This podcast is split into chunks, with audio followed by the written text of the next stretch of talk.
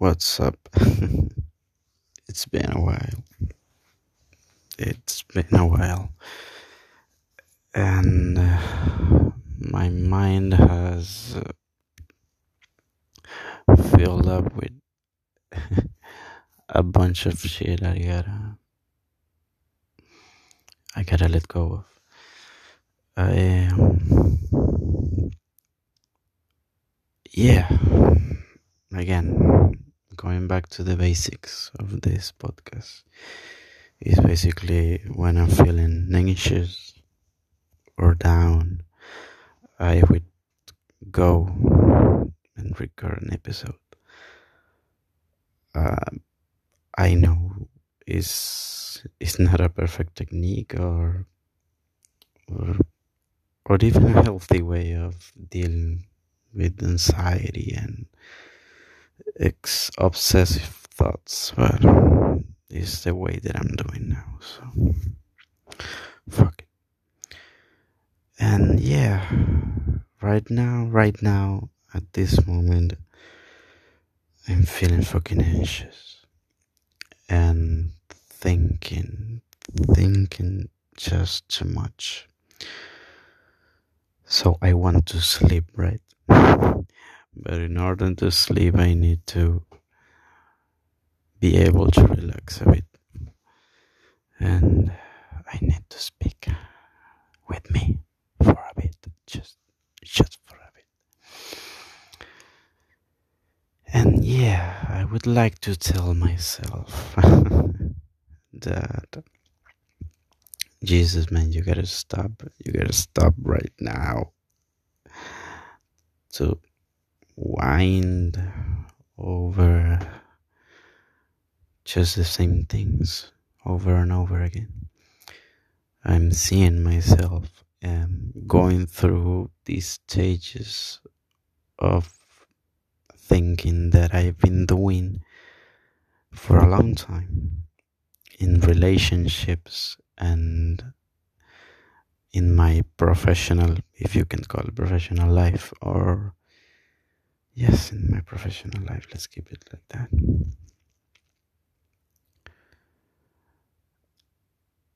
And I'm seeing like this huge wave coming towards me. And I'm just staring at it, like waiting for the disaster to happen. To then say, Oh, I had to move like, uh, I don't know, gee, five hours ago from here. But I just let it crush me. And I don't know why is that. I don't know why I keep saying to myself, dude, you gotta stop thinking like this. You gotta stop obsessing for every thought that go, that goes through your mind. And I'm not doing anything to, to to stop it, neither to change it. And by not moving, now I see people on social media and start comparing myself to them. And it's just like, oh my god, more complexity to this already very tangled up and mixed and confusing problem. Okay. Probably you didn't understand shit of what I just said because honestly is it doesn't make any sense. It's just like a couple of thoughts through randomly at you and that was necessary. But right now, like um, rounding up, yeah, I've been thinking too much. I've been anxious almost every day.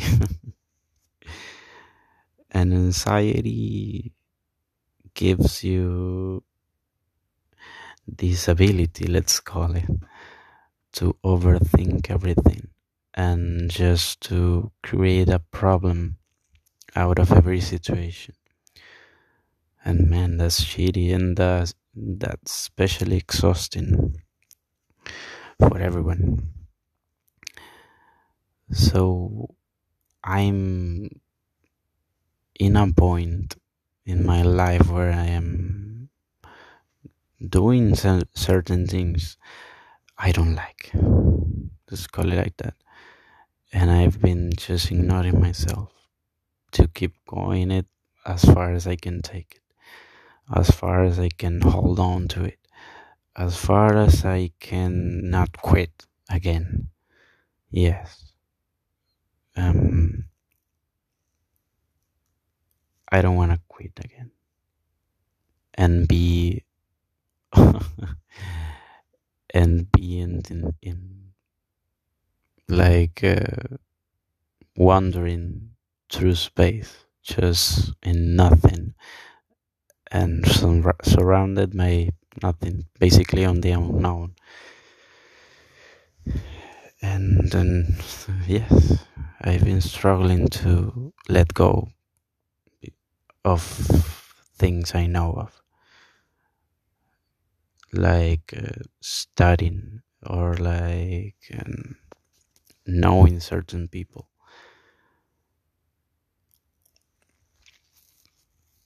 Just to be comfortable, just to be safe, let's call it, in my comfort zone.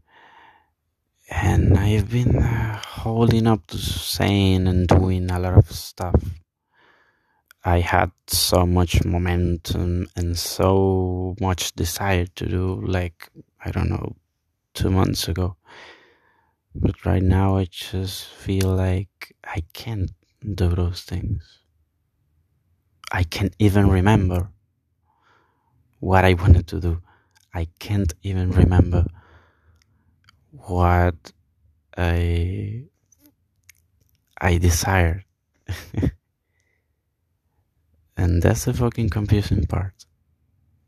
I am starting to forget what I liked and keeping my life in autopilot. And gee, that that ain't good. No, that ain't good at all.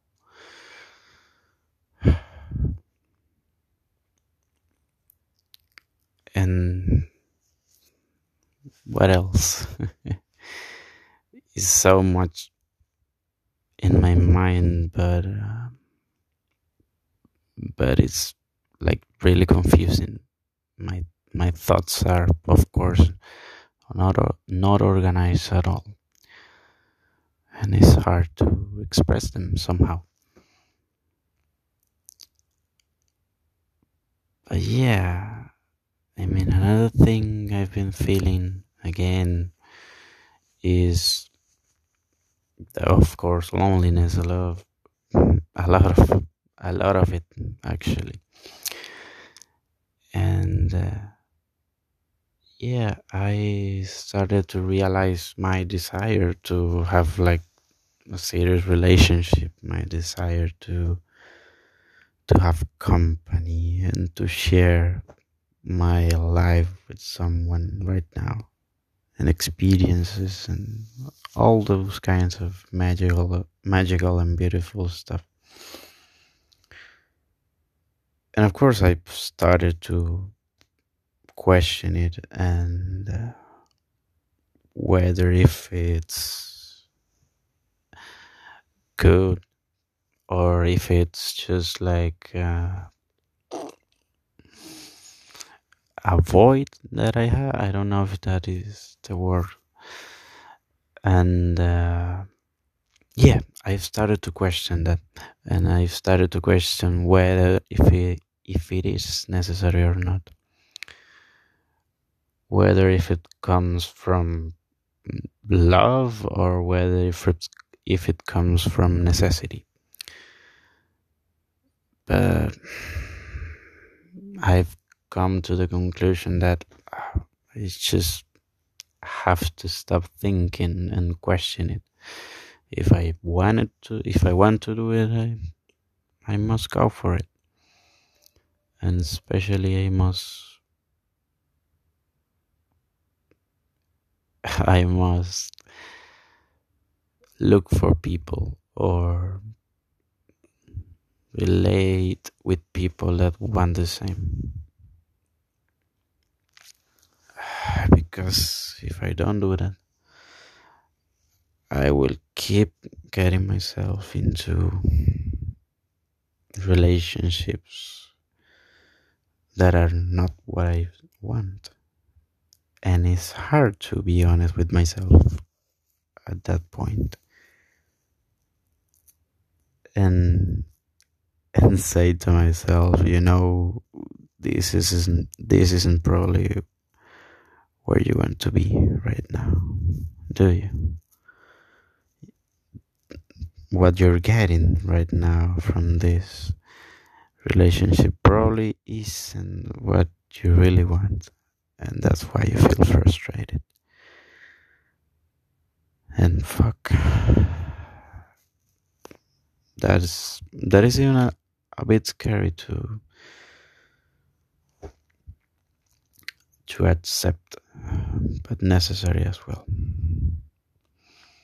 So yeah, this is just a bunch of stuff really, with no necessary order nor sense. So I don't know if someone's going to listen to this episode, well, goodbye and see you next time.